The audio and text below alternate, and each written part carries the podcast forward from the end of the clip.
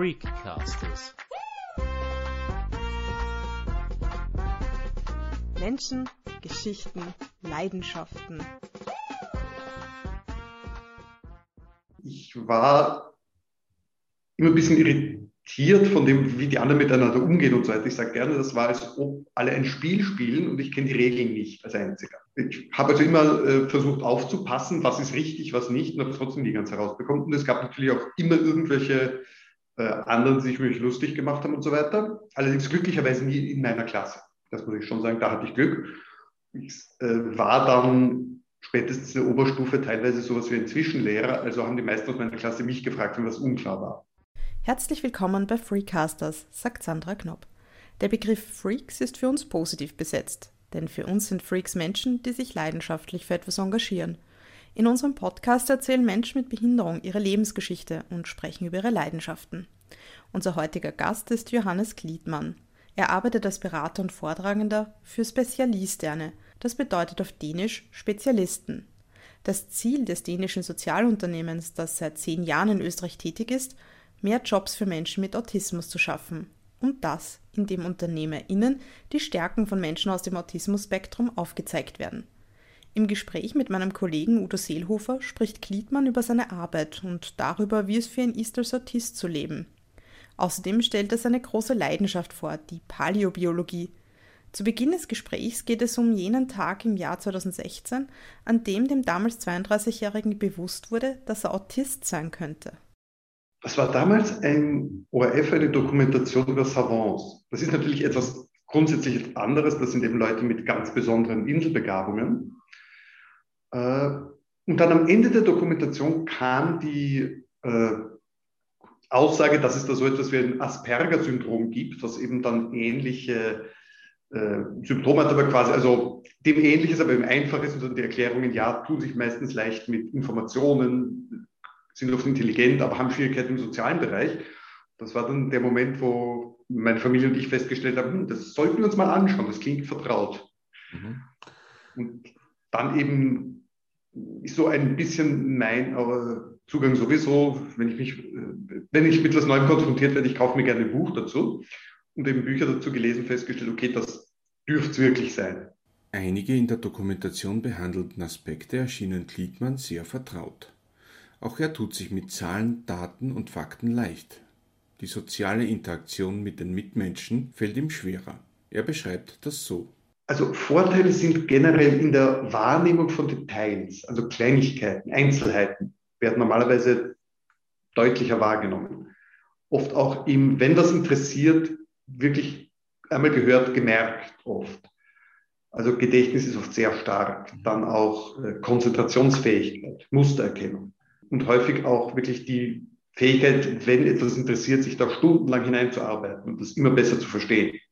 Auf der anderen Seite eben Schwierigkeiten sind einerseits im Umgang mit Menschen, dieses intuitive Hineinspüren funktioniert mhm. nicht. Auch oft das Lesen von Körpersprache funktioniert nicht. Oder auch, dass ich sage, wenn mich jemand anlächelt, weiß ich erstmal nicht, ist das jetzt ein Lächeln aus ehrlicher Freude, Lächeln aus Freundlichkeit, Lächeln aus will, dass, der andere, dass ich mich gut fühle oder, oder eine Art auch lacht über mich. Also daher ist es schwierig zu wissen, welches Signal bedeutet jetzt gesagt was und wie soll ich darauf reagieren. Andererseits auch mit Sprache insofern, als es oft einerseits relativ wörtlich genommen wird, was gesagt wird. Das merke ich schon auch. Andererseits, dass man manchmal Sprachmelodie und Sprache nicht so ganz verquickt. Ich meine, ich bin darin relativ gut, aber ich weiß dann auch nicht, ich merke Ironie, aber ich weiß dann nicht, okay, und was ist jetzt meine Reaktion, meine richtige? Und natürlich auch, dass Abweichungen vom Erwarteten oder vom Üblichen tendenziell schwierig sind und sofort sich anfühlen. Ich, ich sage gerne, es ist wie, wie jemand auf einer Slackline geht. Der geht auch nicht mal eben 10 Zentimeter rechts oder links. Dieses Erwartbare, das Gefühl, ich kenne mich aus, es wird schon so ungefähr sein, ich weiß, wie die Welt läuft. Das fehlt ziemlich. Ich weiß es, also ich weiß es nicht und wenn es nicht so kommt wie erwartet, dann weiß ich nicht, was stattdessen passieren wird. Ein wird schon so ähnlich sein, ist für mich schon anders. Das machte sich auch in der Schule bemerkbar. Ich meine, ich musste zum Glück, da hatte ich Glück, bis zur Matura eigentlich nie wirklich lernen, weil ich es nur gemerkt habe, weil ich es verstanden habe. Das war der Vorteil. Mhm. andererseits insofern schwierig. Ich war immer ein bisschen irritiert von dem, wie die anderen miteinander umgehen und so weiter. Ich sage gerne, das war, als ob alle ein Spiel spielen und ich kenne die Regeln nicht als Einziger. Ich habe also immer äh, versucht aufzupassen, was ist richtig, was nicht und habe trotzdem die ganze herausbekommen. Und es gab natürlich auch immer irgendwelche äh, anderen, die sich mich lustig gemacht haben und so weiter. Allerdings glücklicherweise nie in meiner Klasse. Das muss ich schon sagen, da hatte ich Glück. Ich äh, war dann spätestens in der Oberstufe teilweise sowas wie ein Zwischenlehrer. Also haben die meisten aus meiner Klasse mich gefragt, wenn was unklar war. Ich habe es auch dann immer gerne erklärt. Einerseits, weil ich ja gemerkt habe, ich tue mir leicht. Also ich finde es quasi als, es fliegt mir zu sozusagen. Ich brauche da nicht viel zu arbeiten. Und das habe ich als Geschenk betrachtet. Und es wäre mir irgendwie unfair vorgekommen, wenn ich anderen Leuten, die dieses Geschenk nicht bekommen haben, das vorenthalten hätte. Biologie, Chemie und Physik waren Gliedmanns Lieblingsfächer im Unterricht. Nach der Matura entschloss der im Burgenland Aufgewachsene sich dazu, seine Interessen weiter zu verfolgen und studierte in Wien Paläobiologie. Was genau ist das eigentlich? Paläobiologie ist alles über das Leben von Organismen, die länger als 10.000 Jahre tot sind. Vereinfacht gesagt Fossilien und dergleichen mehr. Mhm. Hat damit angefangen, dass ich mich schon als Kind immer für Dinosaurier interessiert habe. Es gab irgendwo mal in einem Artikel die schöne Formulierung, Dinosaurier haben Namen, die nur Experten oder Zwölfjährige aussprechen können. Und einer von denen war ich immer. Also ich habe mich sehr dafür interessiert. Meine Eltern hatten mir auch schon, ich weiß gar nicht wann, also es muss noch in der Volksschule gewesen sein, Bücher darüber gekauft und das hat mich eben interessiert und dann habe ich irgendwann mich entschlossen und ich will das auch studieren. Ich habe dann natürlich im Studium nichts mehr mit Dinosauriern zu tun gehabt, weil in Österreich wurde genau einer gefunden. Das war so eine Inselform, weil Österreich damals unter Wasser lag, größtenteils. Aber es gibt halt so viel weiteres Interessantes dann dabei, weil wenn man mal anfängt, was zu studieren, dann merkt man ja erst, wie unglaublich viel es dort zu wissen gibt. Es gibt und gab dann auch Lebewesen, die würde man sich kaum wagen vorzustellen, äh, wenn sie nicht gegeben hätte. Man kann auch zusehen, wie sich Dinge quasi verändert haben. Also ich fand das auch immer spannend, dieses, diese ganz andere Welt, die, die es früher gegeben hat. Mhm. Wie es so schön war in, in der Dokumentation im, im Eozän, wo dann ein 80 Kilogramm großer Vogel ein nicht mal 10 Kilogramm großes Pferd gefressen hat oder so etwas. Also es war einfach spannend. Und ich habe mich dann, es ist eine relativ knappe Entscheidung zwischen Zoologie und Paläontologie oder Paläobiologie. Und dann habe ich mich gedacht, mir gedacht, nein, ich möchte letzteres studiert haben. Klietmanns Interesse für Dinosaurier begann früh. Gerne schaut er bis heute Filme wie Jurassic Park. Dass es darin viele Unstimmigkeiten gibt, verdirbt ihm den Spaß daran nicht. Es ist natürlich die Schwierigkeit, also abgesehen von Dingen, die damals schon falsch waren, zum Beispiel ist der Velociraptor, das ist kein Velociraptor, das ist viel zu groß. Das ist ein, vom Außen her eher sowas wie Deinonychus oder Dromaeosaurus. Der Dilophosaurus ist viel zu klein. Und das mit der Halskraut ist natürlich Fantasie. Ja. Aber mittlerweile hat, wissen wir ja viel mehr, als man damals wusste. Also das mit den ganzen gefiederten Dinosauriern wusste man ja damals noch nicht. Also etwa wahrscheinlich gut die Hälfte übertrieben. Doch einige hatten mit Sicherheit äh, Federn eigentlich was ich dann auch erfahren habe im Studium, wahrscheinlich klappen auch die Hände falsch bei den Velociraptoren. Nämlich, man nimmt an, dass das wie bei Vögeln so eher nach seitlich hinten geklappt hat und nicht nach unten. Aber ich schaue solche Filme dann nicht an, um sie zu verbessern, obwohl ich teilweise sagen muss, es gibt auch sonst Handlungsschwächen, gerade bei neueren Filmen, aber ja. es hat mich, ich habe es schon immer gern angeschaut. Die Paläobiologie war nicht überlaufen, mit den Kommilitoninnen und Kommilitonen verstand Gliedmann sich gut. Schwierig waren für ihn Situationen, in denen er sich in den Mittelpunkt stellen und zum Beispiel vor anderen sprechen musste. Auch die Tatsache, dass an der Universität ein hohes Maß an Selbstorganisation gefordert wird, war für den Wiener herausfordernd. Die schwierigsten Zeiten waren immer, bis ich die äh, Fächer zusammen hatte. Also das mich organisieren, hierhin gehen, dorthin gehen, mich dort eintragen. Ich habe mich ja teilweise auf drei oder vier verschiedene hm, Arten anmelden müssen für drei oder vier verschiedene Vorlesungen. Das, das Organisieren dann über die Vorbesprechungen und so weiter, das war für mich anstrengender als dann das eigentliche äh, Lernen. Kliedmann ist es wichtig, einen strukturierten Tagesablauf zu haben. Also ich weiß normalerweise, wie der Tag laufen wird. Wenn ich es nicht weiß, ist es weniger angenehm. Und Routine ist natürlich etwas, das leichter geht, das weniger aufregt, das weniger anstrengt. Das ist natürlich angenehm und meistens meistens folge ich dann auch Routinen, ohne dass ich mir bewusst bin, dass das jetzt eine Routine ist. Ich mache es halt, weil ich es mache, so ungefähr. Ich habe dann aber auch quasi in die Struktur freie Plätze eingebaut. Zum Beispiel, dass ich sage, ich habe quasi geplant, zu Mittag gehe ich äh, Essen einkaufen, aber was ich esse, das werde ich dann spontan entscheiden. Es ist also gewissermaßen spontan entscheiden, steht schon in der Früh auf dem äh, Tagesplan für Mittag. Also es muss nicht ganz exakt so sein, wenn ich die Struktur habe, ich bin im Büro und kriege dort verschiedene Aufgaben, das ist Struktur genug. Es muss jetzt nicht ganz exakt vorher sein, von bis arbeite ich an dieser Aufgabe und von bis arbeite ich an dieser Aufgabe. Kommt es zu oft vor, dass er spontane Entscheidungen treffen muss, wird es für ihn anstrengend, erklärt Gliedmann. 2013 schließt er sein Studium als Doktor der Paläobiologie ab. Danach begibt Gliedmann sich auf die Suche nach einem Job. Dabei muss er sich einigen neuen Herausforderungen stellen. Die Probleme, die Menschen mit Autismus bei der Jobsuche oft haben, beschreibt er so. Ich sage gerne, das fängt schon damit an, dass wir dazu tendieren, auch schon eine Ausschreibung wörtlich zu nennen. Also wenn da zehn Punkte angegeben sind, dann würde ich das nie in Betracht ziehen, wenn ich nur neun davon erfülle. Und das geht auch so weit, wenn da steht mindestens zwei Jahre Berufserfahrung, ich habe eineinhalb Jahre Berufserfahrung oder ein Jahr, zehn Monate, dann denke ich mir, okay, Mist, knapp verfehlt. Dann natürlich, ich weiß es von mir selbst, ich bin furchtbar schlechter in Motivationsschreiben zu schreiben. Ich bin meistens äh, in der Zeit, in der ich eben Bewerbungen schreiben musste, darauf eingegangen, auf die einzelnen Punkte in der äh, Ausschreibung, also warum ich welchen Punkt erfülle, warum ich das alles kann und warum ich mir deshalb zutraue zu arbeiten. Sowas wie Begeisterung auslösen oder ein, das ist spannend, deswegen werden die mich wollen.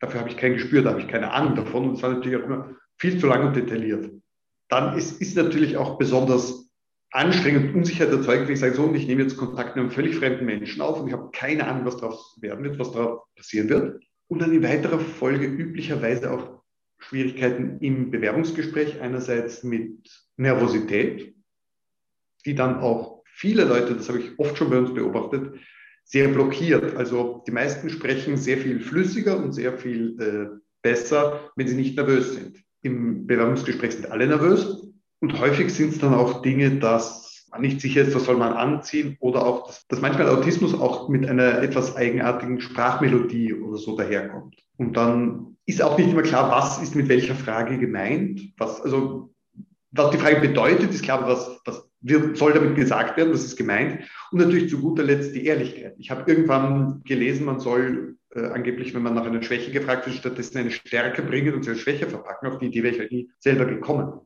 Oder auch, dass ich nicht mal versuchen würde anzugeben, sondern ganz ehrlich sage, der bin ich, so bin ich, das kann ich, das kann ich nicht. Oder gegebenenfalls auch die Schwierigkeit einzuschätzen, worin bin ich denn wie gut? Also wenn es mir leicht fällt, ist es vielleicht für andere trotzdem schwierig, aber ich sage, es fällt mir leicht, also ja, das wird schon einfach sein und das ja. ist nichts Besonderes. Beim Bewerbungsgespräch haben viele Menschen mit Autismus Probleme, sodass potenzielle Arbeitgeberinnen anschließend oft einen falschen Eindruck von ihnen hätten. Dieser berühmte erste Eindruck, das Bauchgefühl sagt, mit dem stimmt was nicht. Mhm. Es ist selbst bei Leuten, die wir von Spezialisten an Unternehmen vorstellen, wo alle wissen, wir haben vorher darüber geredet, es gibt Autismus, das ist so und so, wird trotzdem meistens der Kandidat oder die Kandidatin genommen, der oder die mehr redet, und nicht, äh, wer besser für den Job geeignet wäre. Also das ist leider dieses Bauchgefühl. Wenn das nicht stimmt, dann wird die Person oft nicht genommen. Und das Bauchgefühl tut sich halt schwer, weil genau auf dieser Bauchgefühlebene die Verbindung quasi fehlt. Die meisten Firmen sagten Gliedmann ab. Schließlich stellte ihn ein Unternehmen für chemische Analysen im Außendienst ein, bei dem er aber nicht lange blieb. Als bei ihm im Jahr 2016 Autismus diagnostiziert wurde, wendete er sich an Spezialisterne. Spezialisterne wurde 2004 in Dänemark gegründet. Das Wort bedeutet auf Deutsch Spezialisten. Mittlerweile ist das Unternehmen in mehr als zwölf Ländern aktiv, seit 2011 auch in Österreich. Menschen mit Autismus sollen so die Chance bekommen, auf dem ersten Arbeitsmarkt Fuß zu fassen und Unternehmen sollen so auf die Potenziale von Menschen im Autismus-Spektrum aufmerksam gemacht werden. Das Ziel ist, dass so mehr Jobs für diese Menschen entstehen. Gliedmann begann für Spezialisterne zu arbeiten. Also angestellt wurde ich zunächst für ein Projekt, wo es eben darum geht, mal einen ungewöhnlichen Menschen Vorträge halten zu lassen. Einerseits Vorträge eben über Autismus, auch aus meiner eigenen Sicht, aber auch über andere Themen. äh, Themen, die, wozu ich sonst auch rede, ist eben gehirngerechtes Arbeiten oder auch theoretische Innovation oder so etwas. Mhm. Hm, eben mal das Ausbrechen aus den üblichen Denkschienen sozusagen. Und das hat sich dann mittlerweile auch erweitert. Also ich arbeite jetzt auch bei anderen Projekten mit. Einerseits bei etwas, wo es um Qualitätskontrolle geht und andererseits bin ich so ein bisschen für die IT mit zuständig bei uns, weil ich dafür äh, auch ein Gespür habe ein bisschen und weil, mich das auch immer interessiert hat. In seiner Arbeit weist Klietmann immer wieder darauf hin, dass Autismus sehr viele unterschiedliche Formen haben kann. Nicht alle Betroffenen entsprechen jenen Bildern, die den Menschen durch Filme und Serien, wie zum Beispiel durch The Good Doctor, vermittelt werden. Naja, es gibt Leute, die, wie war das so schön, ich kenne einen, der hat, glaube ich, bei, der kann 14 Sprachen oder so ähnlich und möchte aber eher eine einfache Arbeit machen, weil sonst wird er nervös, wenn es zu schwierig ist. Und der ist, ist sehr gründlich, sehr genau. Es gibt welche, die, äh, ich sage gerne, ich kenne einen, der tut sich vielleicht ein bisschen schwer mit Sprechen und spricht auch vielleicht nicht immer so ganz verständlich, weil er weniger Gespür dafür hat, was der andere schon weiß und was nicht aber ich würde mir ein bisschen blöd vorkommen neben ihm. Also, und dann gibt es auch wieder äh, welche, denen merkt man fast gar nichts an, aber die haben jetzt halt auch nicht dieses Geniale, dieses auf den ersten Blick alles kapiert oder so etwas. Wie soll ich sagen, es reicht wirklich von auch erstaunlicherweise relativ sozialen Menschen, denen man fast gar nichts anmerkt, bis hin zu Menschen, die halt merkliche Schwierigkeiten haben und trotzdem sehr gut sein können in was anderem. Damit Autistinnen und Autisten sich am Arbeitsplatz gut entfalten können, müssen verschiedene Voraussetzungen erfüllt werden, betont Gliedmann. Einerseits ist es normalerweise gut, das wirklich auf die Person abzustimmen, dann häufig einfach eine gewisse, ein gewisser Schutz gegenüber Reizüberflutungen. Also das kann einfach sein, dass man mit dem Rücken zur Wand sitzen darf, dass man eine Sonnenbrille tragen darf oder so etwas. Und auch, dass die Aufgaben richtig gewählt werden. Für so ziemlich alle von uns ist Telefonieren sehr unangenehm.